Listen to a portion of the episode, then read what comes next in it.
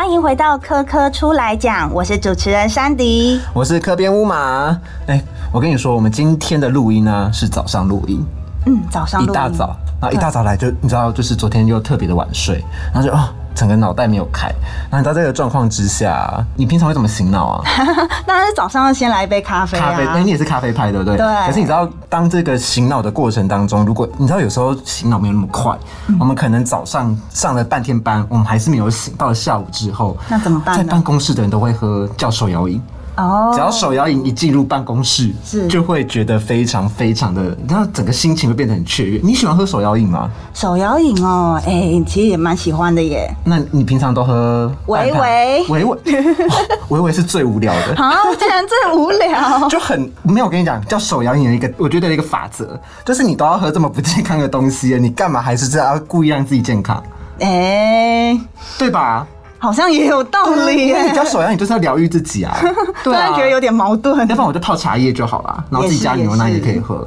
那你知道，就是在很久以前啊，应该是我们小时候吧，有一个很有名的饮料，然后它就主打所谓的黄金比例哦，黄金比例对，然后就讲说，哎，只要饮料透过这个黄金比例的调配，它就可以。我们现在没有叶配任何厂商哈，所以我们就不把名字念出来，就是经过黄金比例的调配之后，它变得非常好喝。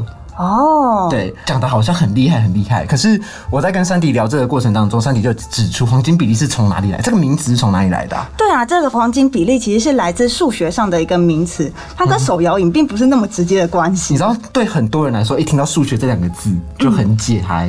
我喝个饮料，我还要知道数学，对，就觉得哦，好烦哦，这样。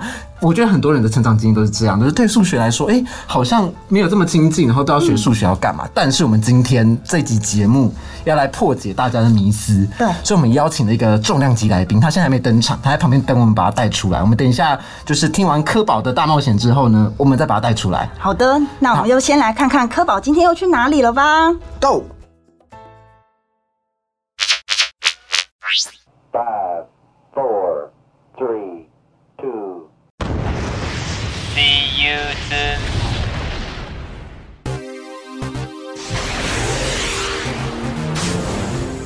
这是一颗从来没有来过的全新星球，不知道在这个星球能有什么有趣又新奇的旅程呢？哇哦，这颗星球上的所有事物都是由不同的三角形、圆形、长方形等等不同几何图案组合而成的耶。像那棵树就是三角形跟长方形组合而成的，那边还有一个椭圆形的大湖，这里就是充满几何图形的几何星吗？救命啊！救命啊！嗯，是谁在呼救啊？哎，那是什么？天空中怎么有一个很像环状的运河？看起来也不像一般的椭圆形或圆形哎。哎，上面有船，是他们在呼救吗？救命啊！救命啊！我们跑到几何学的迷宫里啦。要知道几何学的秘密，才能拯救他们。让我们跟着主持人山迪乌玛与这次的来宾赖以威老师一起寻找答案吧，Go！好，刚刚听完了科宝的冒险，那我们今天要请我们的重量级嘉宾登场喽！哇，真的是重量级！我平常都有在看他的影片。那我们今天邀请到的是师大电机系数感实验室赖以威老师，欢迎老师！欢迎老师！大家好，我是以威，很高兴今天能够上来跟大家分享一下各式各样这种生活中的数学哦。哎，山迪，你知道吗？我觉得以威老师啊，非常了不起。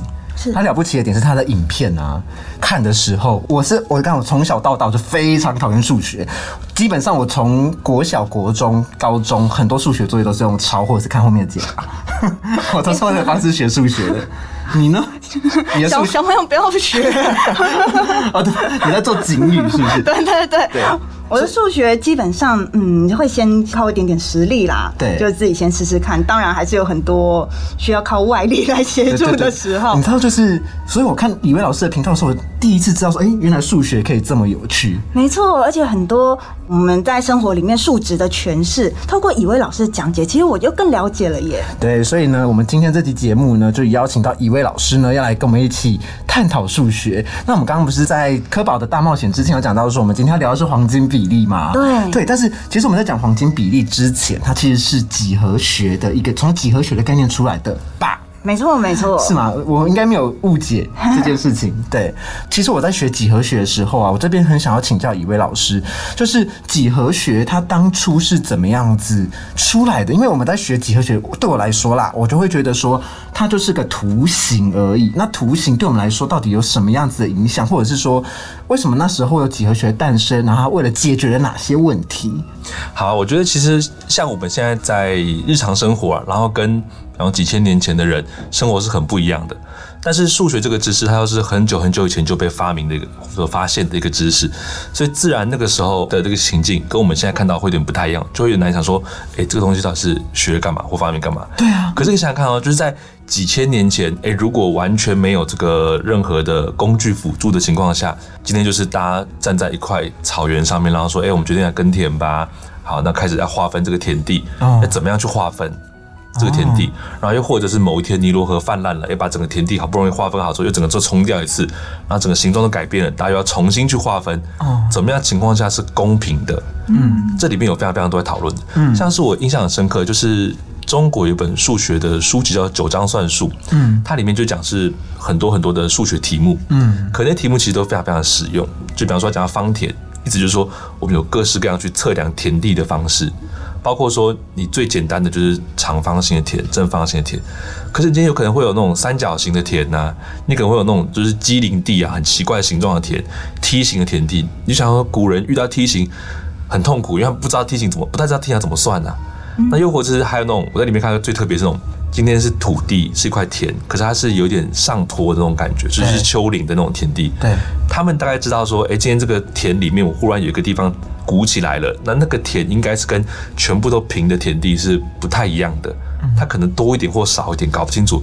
可是我要怎么样算一个有凸起来的一个丘陵的情况下，那个田地的面积是多少？嗯，然后还有是那种圆形的田，或者是一个圆形的田，中间但是我是外面那一环而已，然后里面那环可是别人的，这样我要怎么去算？我要拿这块田去跟别人换那块田的时候，我要怎么样才是公平的一个算法？嗯，所以其实，在古代的一个很重要就是农耕社会的时候，这个田地的计算是很重要的。嗯，会需要这样子一些大量的数学。然后其他的，我觉得很多时候其实自然界里面非常非常多的这个这个几何图案了，像是我们就看到说蜂巢，蜂巢是六边形，那为什么是六边形？对，它就是个你看到你就觉得很明确，它就是一个很规律的反复出现的形状。对。与其我说数学是特别研究某个形状的，我觉得倒不如说数学是在研究一种规律。嗯，就大家今天看到说，哎，这个东西就很规律啊，就是蜂巢就为什么长那个样子，嗯然后他们就开始去看，然后可能看完之后就去数嘛，最容易看到就是哎，它有一条、两条、三条、四条、五条、六条，哎，六条边，然后就哦，这叫六边形，然后我们把它定义起来。那六边形为什么这个特质呢？为什么蜜蜂要盖这样子的这个六边形形状呢？嗯，又或者说，哎，为什么我们今天会弄出个圆形？嗯，就其实这些形状，我觉得它都是在某些规律下去产生的。然后人们发现说，这规律。可能可以带来某些好处、某些坏处、某些各式各样的特质，但想要更深入了解，然后了解那东西的过程，就会慢慢发展出一系列的几何学。哎，我这边呢，听老师讲完之后，我有一个小小的问题，我觉得这个问题也许有点像鸡生蛋，蛋生鸡的感觉。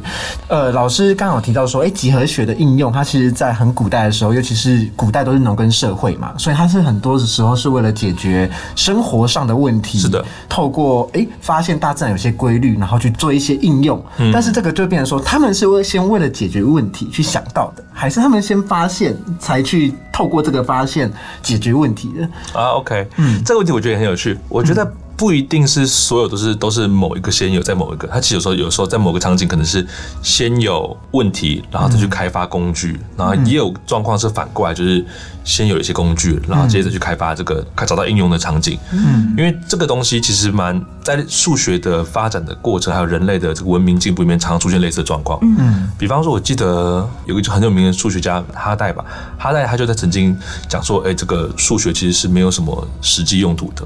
它跟实际真实世界是没有什么连接的。这个不用他代说，这是可能很多就是我们的国中国小或者是高中的学生都会有这个发现。但是他的数学，他所研究数学，其实在后来对于在这资讯时代里面的科技的应用里面会有很大的关联性。嗯，又或者是在现代的数学里面很重要的领域叫图论。嗯，图论对于我们在研究社群网络，它就是研究人与人之间关系的那种社群网络啊，人人工智慧里面都有很大的应用在图论。嗯，那可是图论当初的发现是这个问题很很经典，就是七桥问题。嗯，就是说在哥尼斯堡有七座桥，然后人们想要试试看能不能一次走完这七座桥不重复。嗯，于是就开始走，就是走走到大家都变很瘦，但是还是发现不了。于是就去想说，那我们去问这个数学家好了，然后就跑去找欧拉。嗯，运气很好，就是刚好可以问到那个时代最强的数学家。哦，然后欧拉一开始觉得这个问题跟他无关。哦，这都不是数学，他就跟他们说里面没有计算。也没有三角形、正方形这种几何的东西，所以它跟数学无关。你不太能够预期一个数学家去解决一个跟数学无关的题目，可以很快的告诉你答案。嗯嗯。但欧拉觉得这个问题又很有趣，后来就自己还是把它去认真的把它解完了。嗯。解完之后，他就发展出一个图论。所以看到说，图论当初的发展其实是一个就没有什么用的情景，它就是个娱乐性很高啊，就是大家哦，我终于知道可以怎么样走完。益智游戏。对对对对对对对。嗯。可是到了这个时代里面，我们就发现说，你你没有图论这工具啊，对于你去做很多的社群网络的分析啊，或者是通讯网络的分析，或者是人工智慧神经网络的分析，凡是跟网络有关的，其实都会用到图论，你就知道这个东西有多重要。嗯。可是当初其实被发现的是。并不是为了这个目的而发现的，所以这是一个反例，就是说现有数学知识，然后过了很久之后，当人们找到遇到某个问题的时候，就回去看看数学家们的这个宝库，就发现说，哎，这边有个东西，有个武器，其实我可以拿来去面对这些问题的。哇，听起来很厉害。嗯，原来如此。而且我发现到说，不管是先发现，然后再归纳出这样子的数学知识，或者是先产生数学知识，然后后续再产生应用，但其实里面最重要就是这个数学整个的概念的存在，因为这。这也是大家彼此互相沟通之间一个很重要的媒介。那在这个过程中，其实就衍生出来很多数学相关的理论或者是知识。对对对对对对。因为其实透过刚刚啊，不管是以为老师或者是三底的一个解释，其实我们可以发现，就是我们刚才一开始提到是几何学嘛，像是几何学它也是数学之中的其中一支嘛。嗯。所以可以发现说，其实数学或者是几何学，它其实跟生活它都有一些密切相关。是的。在这里，我就想要再衍生问一下老师，就是说，像是几何学啊，因为我们提到黄金比例，我我们知道，我就我理解，它就是一串数字，但它跟几何学的关系是什么呢？呃，有人其实应该讲，我就我自己觉得说，数学里面，这是陶哲轩说的，就是陶哲轩是这个时代最伟大的数学家之一。嗯，他说过说，数学的每个领域，你很像开始看，你就觉得很像是很多座山，就是山是这座山叫做几何，这座山叫做。代数这座山叫做几率统计，这座山叫做某某某这样子，每一座山是每一个独立的数学领域。嗯，可是当你学的数学越多的时候，那个山的雾就会慢慢往下退。然后当雾越来越往下退，你就会发现说，其实山到最后全部都是连在一起。哦，峰峰相连。对对对对，其实所有的数学知识都是连在一起的。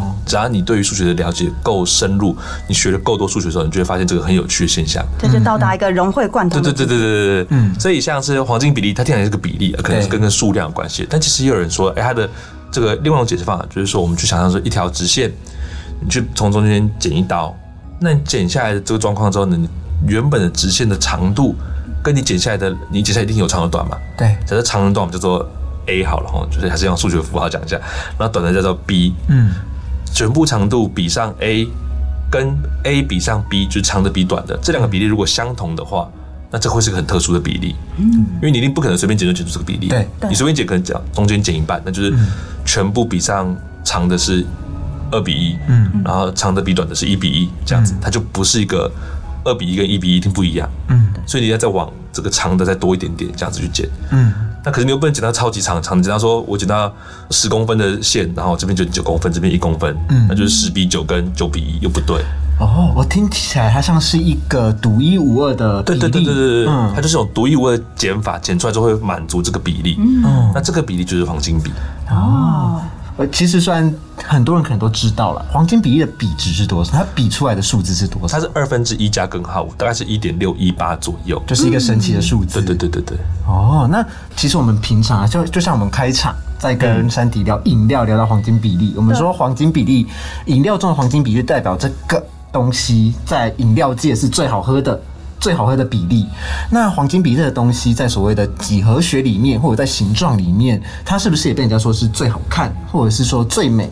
哎，对，的确非常多人会说，就是黄金比例它存在于非常非常多地方，嗯，自然界啊、艺术界啊、建筑啊，凡是你觉得很美的，然后你仔细去看，可能里面都会有黄金比例，嗯，所以这件事情它真的是非常非常普及，我觉得它应该。就我觉得黄金比例某种程度上是数学科普界的这个摇滚巨星，大家都知道黄金比例这样子，然后大家也都想到说，就是到处都是有黄金比例。像之前常会有那种电影一拍，然后说、哦、这个分镜、这个镜头多美，这个画面多美，电影的这个艺术性多高，因为它有用黄金比例。嗯，然后你就会看到那个有个螺旋跑出来，就是螺旋的那个先在镶在那个画面上面，那个螺旋的的焦点可能就是在某个人的脸上啊，或者是某个很关键的地方，然后就说你看符合黄金比例。嗯嗯，但其实。这件事情有数学家很认真的去研究过，嗯，然后他给大家一个这个可能不见得所有人都喜欢听到的答案，就是没有，其实不一定是这样子。就是说，黄金比例在艺术领域里面呢，它其实并没有那么常出现。嗯，就是我们甚至我们常听过的帕特嫩神殿、蒙娜丽莎微笑，或者是蒙德里安这些艺术作品里面，过去都宣称说它可能有黄金比例，达利的《最后的晚餐》这样子。对，但其实这他举个简单例子，就是说帕特嫩神殿那么大。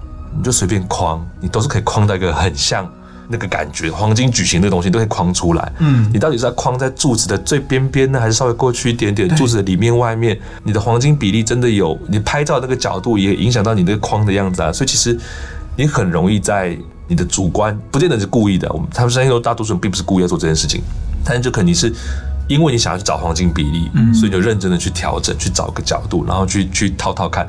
最终你多半可以找到一个东西。哦，对，所以他就在讲说很多东西其实并不是那么的精准，就人这么的黄金，对对对，嗯，就人类可能对于某个比例会有一个共识一个美感，当然这美感怎么来的，我觉得也不知道，嗯，有有种说法是说。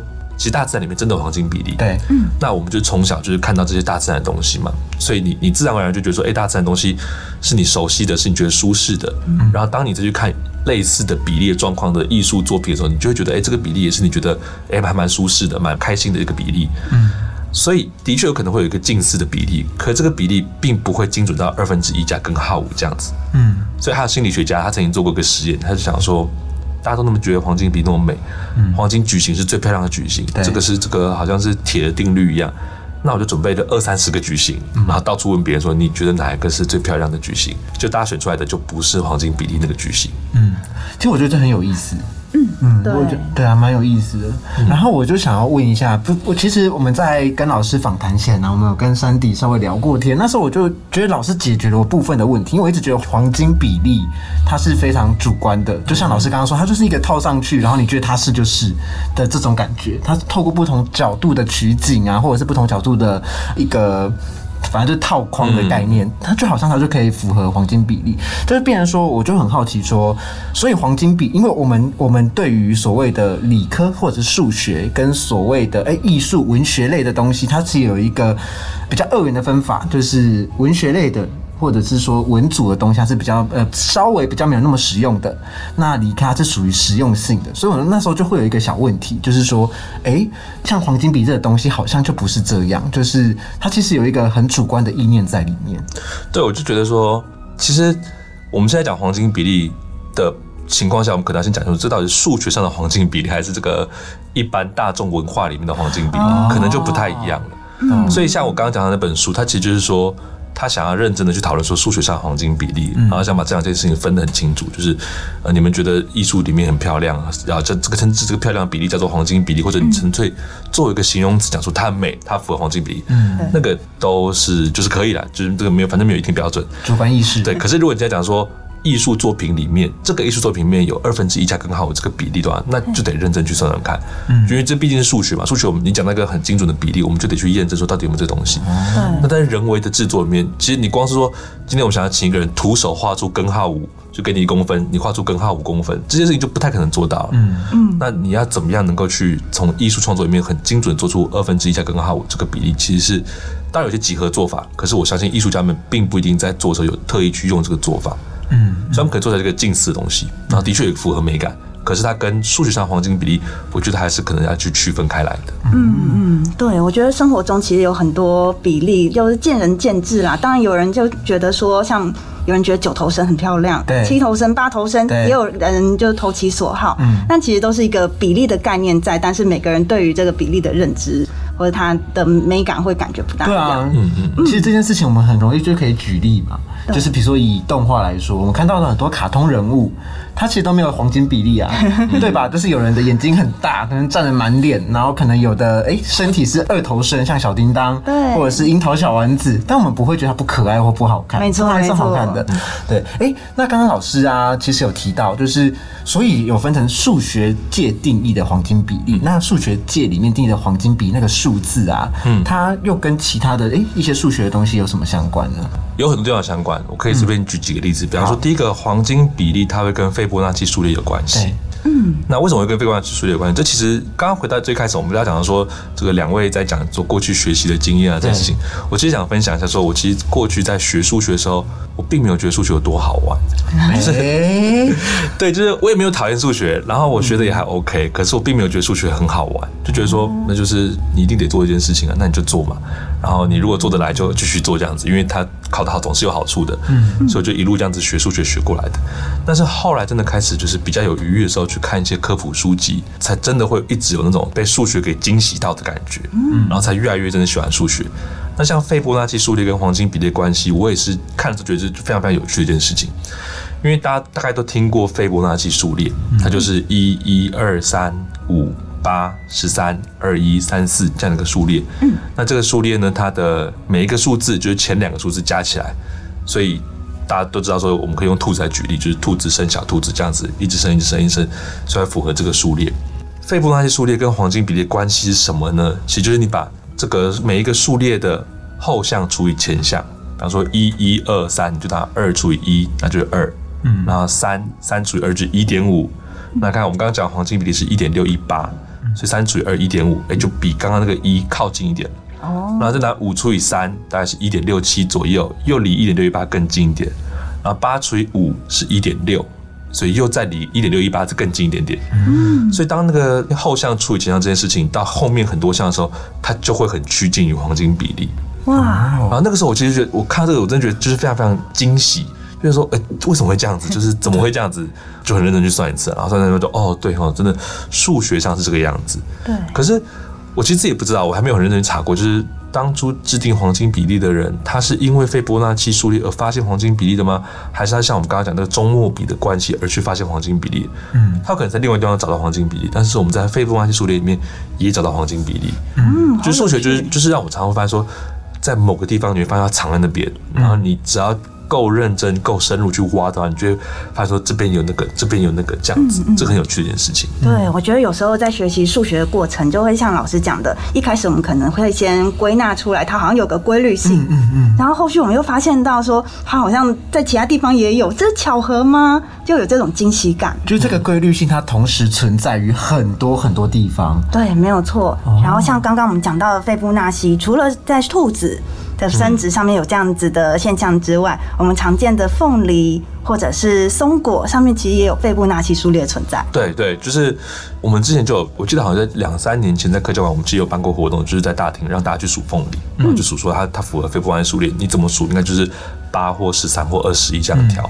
然后后来因为凤梨每次都数凤梨，我们最后就要吃很多凤梨，所以我们后来就不数凤梨，我们后来就数松果，然后就发现松果其实是这样子。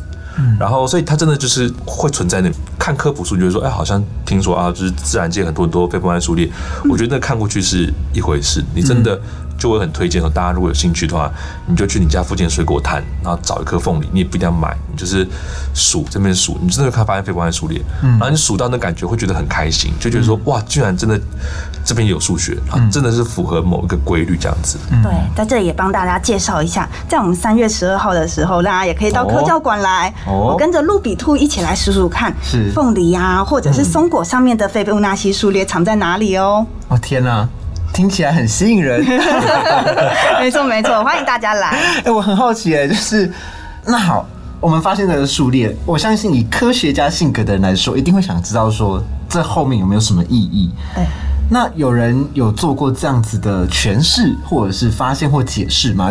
比如说大自然的那些斐波那契数列，还是最后就是可能就归咎哦，这可能是一个大自然的，像刚刚山迪讲到的，就是个巧合。嗯，对，我们记得为了要准备那个戏剧，我们就到处去数凤梨。对数到最后卖凤梨的阿姨就问我们说：“诶，是有符合那个数列比较好吃吗来，？”一起在剩下。哦，所以有这个吗？就是它有背后有一个，或者是它这样的存在是有意义的。我觉得应该是这样，应该是反过来说，应该说，嗯，大自然的某些植物或动物的生长，它其实是看起来好像树有树的生长，长成一棵树干，然后凤梨长成一个凤梨，然后松果长成一个松果，对它其实是完全不一样的东西，可它们其实在生长的过程中都符合一个规律，嗯，那这个规律，你其实。就是必须要透过数学去把它描述出来，嗯，就是它就是一定会是先是一根，比方树干啊，树干就一定先是一根长出来，长出来之后可能就分成两根，嗯，但是一根是比较小的分叉，一根是比较主要的那根继续往上长，对。所以比较主要那根它会很很快就长出另外一个分叉，嗯，所以它就是一一二，然后三出现，对。然后三的时候，这个这个小的副根也长大了，一开始分叉出去的，然后大的主干也在继续分叉，所以就变成五，嗯，就其实树干树根的生长。它跟我们刚才讲兔子的生长，它很可能果实的生长的逻辑其实都是一样的，嗯，它们都是一个主干会继续往上很快的分裂，然后小的分裂出来之后，你等得等它过段时间长大了再去分裂下去，嗯，而这个分裂的过程，最后它就形成一一二三五八十三二一这样子的一个逻辑，哦，所以是用这个数列或者数值来解释这样子生长状况。其实我真的觉得是这样，因为如果像我文学院出身的，我就会觉得说这个现象是我们没办法去描述的，我们很少会去描述一个规律的东西。但是一个规律的东西，它的确是需要透过数学去做诠释，或者是对于这个现象做一个解说。对，我现在听起来是比较像这样。可是哈，就是费波纳契数列，我们现在讲这个很多数学的东西，其实我们之前不是前几个月那个蜘蛛人三。它非常的火红，其中有一幕就是蜘蛛人他用费波纳契数列打败了奇异博士。一位老师有看蜘蛛人我三吗？还没看你还没看是不是？对，那里面怎么讲的呢？好，我只能描述现象，我我没办法讲说他到底怎么讲的。简而言之，就是蜘蛛人进入了奇异博士的镜像世界，然后在那镜像世界里面呢，它有很多很多旋转的场景，然后蜘蛛人逃不出来。嗯哼，然后后来呢，整部场景就是蜘蛛人好像要被奇异博士打败了，因为他被束缚在那个镜像世界里面。然后那个是镜像世界里面有很多的螺旋，然后跟回旋，然后蜘蛛人就被反正就被困住了嘛。然后奇异博士就要离开这个镜像世界，把蜘蛛人困在这里。对可是蜘蛛人就是在整个螺旋的过程中，发现了费波纳契数列的规律。然后我的感觉是这样，预测了奇异博士飞出去的路径，然后透过那个数列，他就一直喷蜘蛛丝。嗯，然后就是在某个点喷蜘蛛丝，在某个点喷蜘蛛丝，然后等奇异博士到某个点的时候，就会撞到。对，他都被绑住。哦，哦，我觉得有，我没有看电影，所以我不太确定说我到底这样讲是不是对的。可是我刚刚想象就是说，因为我们刚刚讲黄金比它有一个螺旋，对。对，那个螺旋你其实可以透过费氏数列去把它做出来。哦，也就是说，你先给它一个单位边长是一的正方形，嗯，再给它一个边长一的正方形，然后旁边放个边长二的正方形，大家就是旁边如果有纸的，可以画画看，嗯，然后再画一个边长三的正方形，嗯，它都一直形成一个长方形哦，就是你每次一叠都会形成长方形，再画一个边长五的正方形，再画一个边长八的正方形，再画一个边长十三的正方形，你就会一直用正方形去堆出不同形状的长方形，嗯，可这个长方形的长跟宽的比。它其实就是我们刚刚讲那个后项除前项的关系，它其实会越来越接近黄金比例，嗯，所以它最后你长方正方形这样子叠叠很多之后，你再从正方形的最中间，当初那个一一的正方形里面，以每个正方形的这个内容为画四分之一圆，一直画出，一直画出，你就画出一个螺旋，就是画这，就看那种常在黄金比例面出现那个螺旋，对。就可以用这个方法画出来。对，所以你如果知道它的这个正方形到最后下一个会摆在哪里，然后螺旋怎么画，你基本上就会知道说螺旋的那个走向会走到哪里。哦，所以它我不知道是不是这个东西，但有可能这个想法。老师描述的场景，老师刚才虽然用很多数学名词，但是我在老师讲这些数学名词的时候，原则上我觉得跟我看到的电影场景。它是很像的，就是那个螺旋，哦它就是那个螺旋，然后反正就是那个奇异博士就走到了一个点之后，那个螺旋就把奇异博士绑起来。哦，哦，就是我也好想去看哦。很 厉害哦，真的，我觉得看起来蛮厉害的，感觉是费波纳契数列的实际应用。嗯，对，蜘蛛人把它应用出来了。对对，哎、那老师就是费波纳契数列，它有出现在，比如说我们我们刚才讲几何嘛，那几何就是一些形状嘛，它有出现在是哪些形状里面吗？费波那契数列，譬如说五边形啊，或者是我觉得你可能可以把它跟一些。就是像我们刚前面说的，数跟形状其实它是很很紧密的关联。是所以像我们刚刚讲说，你可以画各式各样的正方形，然后把它连出来的时候，那其实就是把费波那契数列这个数字用图形的方法去呈现出来。嗯，因为非波那契数列这个它的前后相比会跟黄金比例有关，嗯，那所以我们可以再进一步说啊，黄金比例这个形状，它可能像你刚刚说的，黄金比例这个这个数字二分之一加根号五，它其实会常常容易出现在五边形里面。我有点忘记，可是五边形里面你的对角线跟边长。某几条对角线的长度跟边长的比值会是黄金比例。哦，所以它看起来会就是，如果以数学家的语言来说，它看起来比较匀称，或者是比较哎匀称，感觉就很主观，对不对？就它有符合这个数啊，字。对，它有符合这个数字啊。对，那我们刚刚其实，在我们聊了哎几何学，然后聊了黄金比例，然后聊了斐波那契数列。那我们在这边做个小总结好了，就可以请珊迪帮大家就是再简单说明这几个概念嘛。嗯，好的。就其实几何学，我们最早可以从一些测量或不管是田地或者建筑上面都可以看得到它。它是一个有有长度、面积衍生出来的一个学问。那到现在的话，我们可以看到说，其实它们之间这些数值它可能存在的某个比例，那我们会把它称为黄金比例，或者是衍生出其他的相关的内容。嗯，对，这些都是几何学的应用哦。对，那如果像是黄金比例的话，应该就是所谓的它的数字就是费波那契数列的数字，对不对？对，它会趋近于一点六一八对，一点六，这个比它是一个无理数，所以它会对对对对对对对点点点点点这个。对对对哦，但其实刚刚跟老师聊天过程中，也发现到说，除了黄金比例以外，生活中应该还有一些其他的比例存在。，对对对，没错，那我觉得也蛮有趣的，想要请老师介绍一下其他的比例。其实黄金比例，你听完之后就会你想说，那之前就有人恶搞嘛，就说啊，你那个圣斗士有黄金、白银、青铜啊，比例会不会有？啊，其实真的有，就是青铜比例。对，有青铜比例跟白银比例这些比例。嗯那白银比例它应该是二分之一加根号二，嗯，啊，不是，还是一一加根号，就是它它有不同的，这个我们可能再去查一下，就是白银比例在不同的国家，比方说日本就会有一个它自己特殊的比例，可是一般的话，它应该是一加根号二，嗯，一加根号，我们可能要再查一下，对。就是一加根号这个这个比例，它会跟我们日常生活中的 A 四纸有关系，A 四纸的长边跟短边的比例也是根号二，嗯，这样子一个比例，所以它会有这样子一个关联性在。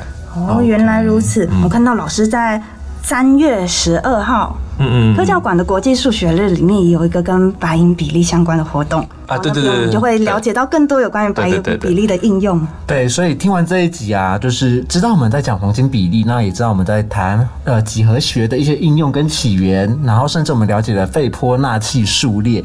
那如果真的想要了解，哎，我们刚才提到白银比例，我们在这边先埋个梗。这个梗呢，我们要在哪里去破解呢？就是三月十二号科教馆的活动里面呢，如果你听完黄金比例之后呢，对于白银比例还有更多的兴趣，你也想要去跟着老师一起去探究这样的比例，那也非常欢迎三月十二到科教馆去参与这样的活动。哎、在哪里报名啊？哦，大家可以到我们科教够好玩 FB 的粉丝三页上面有更多更详细的活动资讯哦就。可以去报名了。对，没错。对啊，那其实我们今天节目的时间呢，也差不多在这边要告一段落了。我们刚刚就是莫名莫名聊了好多好多的东西，然后其实我们其实，在这一集里面呢，有准备了很多其他内容，像是我们本来要聊莫比乌斯环。对，这个莫比乌斯环它是一个很神奇，对我来说啦，这是一个非常神奇的东西。对，所以其实我也很想跟老师聊这一块，可是因为时间真的不够了，我们这个就聊到，只好再邀请老师来我们节目上再跟我们特别聊一集莫比乌斯环。好啊，好啊好吧，我们先在这边跟老师许愿啦。好，没问题。我觉得幕布上也蛮有趣的。对啊，对啊。好了，那我们的今天的节目内容呢，也差不多要在这边告一段落了。那如果喜欢呢，我们科科出来讲的 podcast 节目呢，要记得做什么事呢？三迪要记得订阅、分享。按赞，然后五星留言，告诉你有多爱我们。好的，欢迎大家立马订阅我们的频道哦。好哟，也再次谢谢老师今天来到我们的现场，跟我们聊那么多有关于几何学有趣的哎谢谢例子。对啊，谢谢以为老师。那如果对于数学呢有更多兴趣的呢，也可以去关注一下老师的数感实验室的频道。好的，谢谢，可以关注我们的数感实验室频道跟粉丝，也谢谢大家，好，谢谢大家。那我们今天说拜拜啦。大家拜拜，拜拜。